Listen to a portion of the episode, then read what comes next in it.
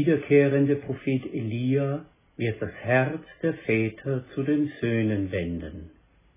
Eine Predigt über Maleachi 3, 23 bis 24. Sieht, der große und fürchterliche Tag des Herrn kommt.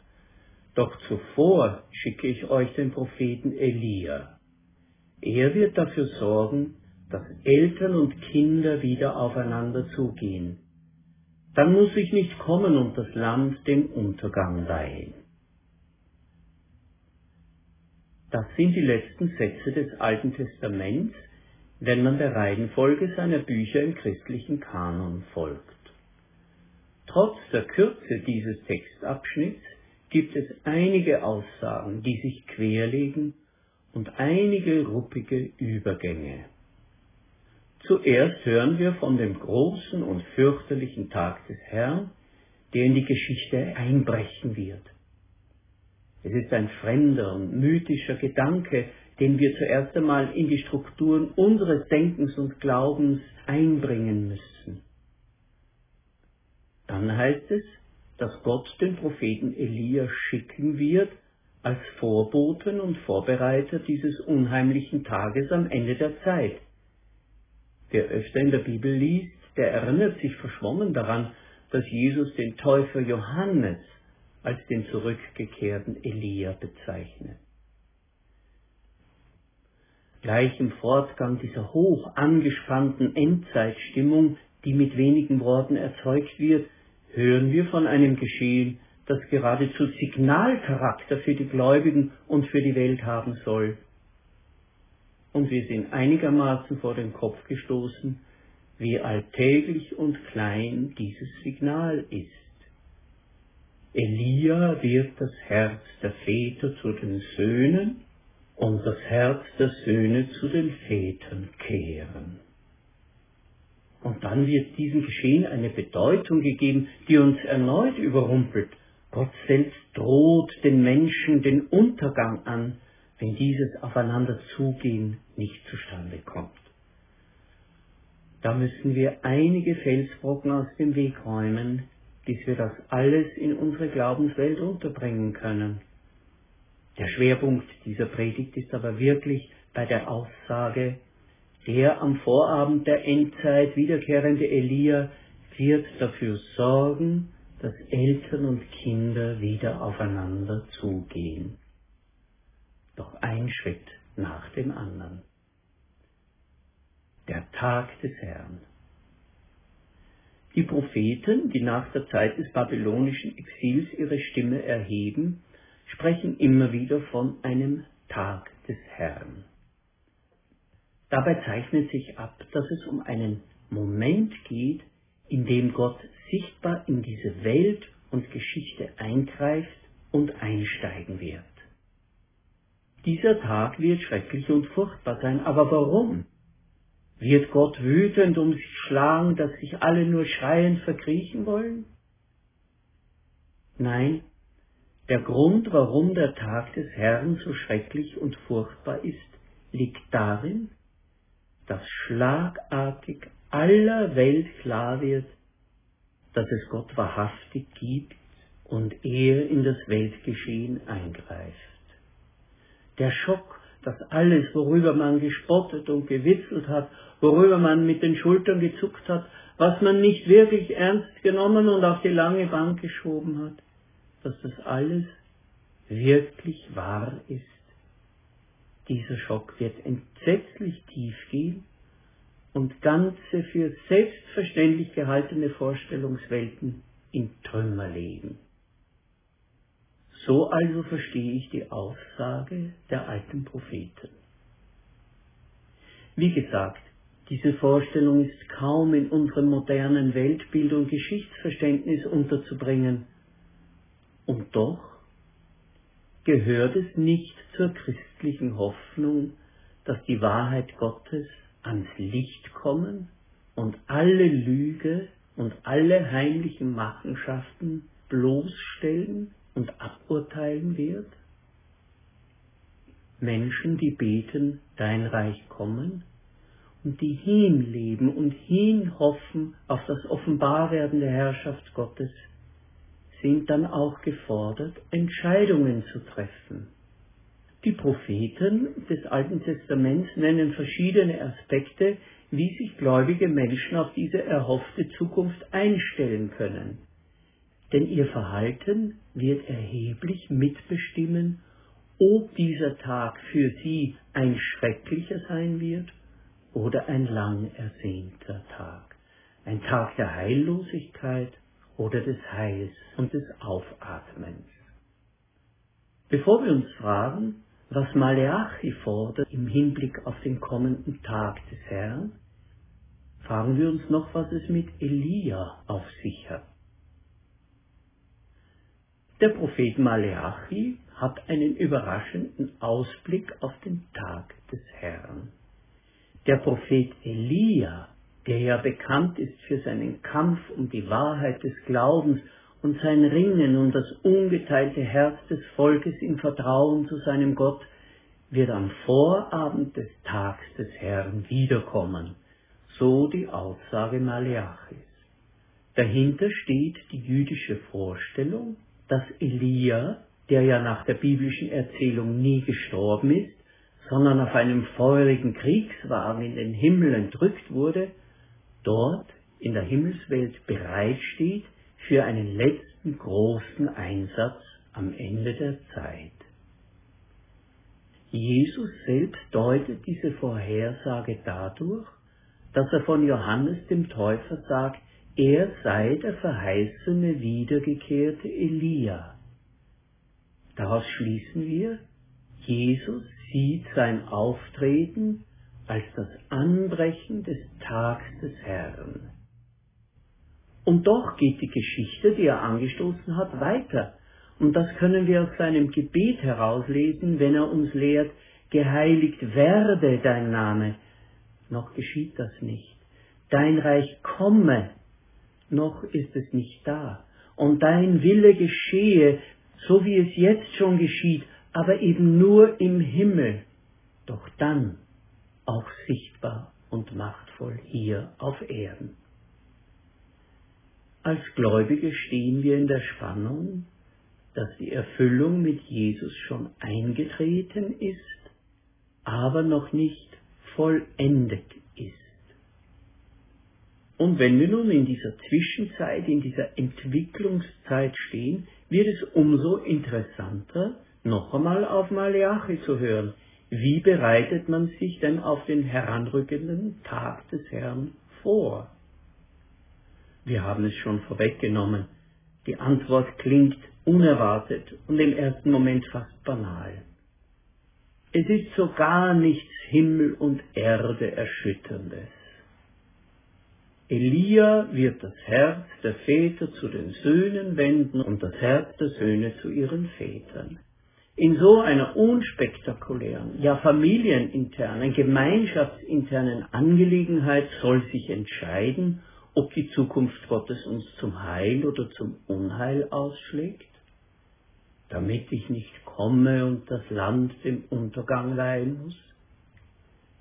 Jedenfalls verkündigt Maleachi, dass die Entfremdung der Generationen eine ernste und bedrohliche Form der Heillosigkeit ist und an diesem Punkt die Gemeinde Jesu Christi, das Volk Gottes, ganz besonders und ernsthaft gefordert ist. Und dem wollen wir jetzt unsere Aufmerksamkeit widmen. Die Gemeinsamkeit, das Miteinander und Füreinander ist auch heute eine mühsame Herausforderung in Gesellschaft und christlicher Gemeinschaft. Doch sieht die Bibel eine viel ernstere Dimension im Hintergrund. Sprechen wir über die Entfremdung. Die Älteren brauchen das Unveränderliche und Beständige, das Vertraute. Die eigenen Kräfte nehmen ab, die Lebensphasen, in denen man die Dinge umgekrempelt und neu aufgebaut hat, liegen hinter einem. Der Drang, Neues zu lernen und anzupacken, ist verebbt. Man sucht das Zuverlässige und den gnädigen Blick auf das Stückwerk der eigenen Lebensgeschichte. man wird beharrend und bewahrend, im ungünstigen Fall stur und fordernd, im guten Fall gütig und gewährend. Die Jüngeren erleben das Leben und den Glauben anders. Sie wollen die spannenden Herausforderungen. Man sucht praktische Hilfe bei vielen herandrängenden Entscheidungen und bei Strategien, um Ziele zu erreichen. Man fragt, wie würde Jesus handeln? Wie wird das Potenzial des Glaubens und des Heiligen Geistes, die Weisheit der Bibel relevant und anwendbar? Veränderung ist für Junge ein positiver Wert an sich. Man stellt gerne alles, was sich eingebürgert hat, auf den Kopf, einfach damit es anders ist. Man probiert sich aus, man probiert Neues aus. Ich erinnere mich an meine Zeit in der Jugendgruppe einer christlichen Gemeinde. Der Pastor hatte uns eingeladen, einmal einen Gottesdienst zu gestalten, wie wir uns das vorstellen. Und da kam tatsächlich der Gedanke auf, den Ablauf des Gottesdienstes einmal umzudrehen, also mit dem Schlusssegen zu beginnen und dann Schritt für Schritt von hinten nach vorne weiterzumachen. Ganz einfach, einfach anders. Das ist der Impuls der Jugend. In Klammer. Wir haben das Projekt dann doch anders gestaltet. Wenn man hier nicht bewusst und gestaltend eingreift, führt diese Unterschiedlichkeit zur Entfremdung zwischen den Generationen, manchmal sogar zu einer Gegnerschaft. Jede Generation schafft sich dann eigene Lebenswelten, die sich nicht mehr berühren. Das nähert Misstrauen und Missverstehen. Die Alten sind mürrisch auf die Jungen, die Jungen belächeln die Alten. Gesucht werden Brückenbauer. Gott lässt uns durch Malachi sagen, dass die Annäherung der Generationen das Markenzeichen einer Zukunft ist, die Gott gefällt und die allen Segen bringt. Gemeinsamkeit und Miteinander von Jung und Alt ist quasi ein Leuchtturmprojekt der Gottesherrschaft. Gefragt sind Brückenbauer und Brückenbauerinnen. Aber wer oder was sind Brückenbauer? Den Begriff habe ich auf einer Konferenz aufgeschnappt. Zum Gelingen von Gemeinsamkeit, Inklusion und Integration, sagte der Vortragende, müssten wir die Brückenbauer in jeder Gruppe, in jeder Generation identifizieren und in Schlüsselpositionen bringen. Diese Brückenbauer und Brückenbauerinnen sind eine Minderheit in einer Gemeinschaft, aber eine sehr wertvolle und fruchtbare Minderheit. Brückenbauer sind nämlich Menschen, die erkennen, wie wertvoll das Gemeinsame ist. Und das Gemeinsame ist ihnen dann so wichtig, dass sie bereit sind, die eigene Frustration darüber zu verarbeiten, dass sie selbst nicht voll auf ihre Rechnung kommen, sondern immer auch Raum schaffen für das andere, das einem nicht so liegt. Was aber bringt alt und jung zusammen? Was bewegt sie gemeinsam? Da kommt ein Text aus Apostelgeschichte zum Tragen. Petrus zitiert zu Pfingsten Worte des Propheten Joel und erklärt der verwirrten Öffentlichkeit damit, was sich vor ihren Augen gerade abspielt. Apostelgeschichte 2, 17 bis 18 und 21. In den letzten Tagen wird es geschehen. So spricht Gott. Ich werde von meinem Geist ausgießen über alles Fleisch.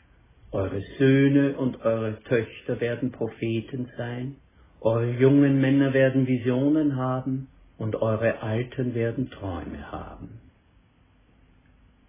Offenbar bringt uns Begeisterung einander näher, über Grenzen hinweg.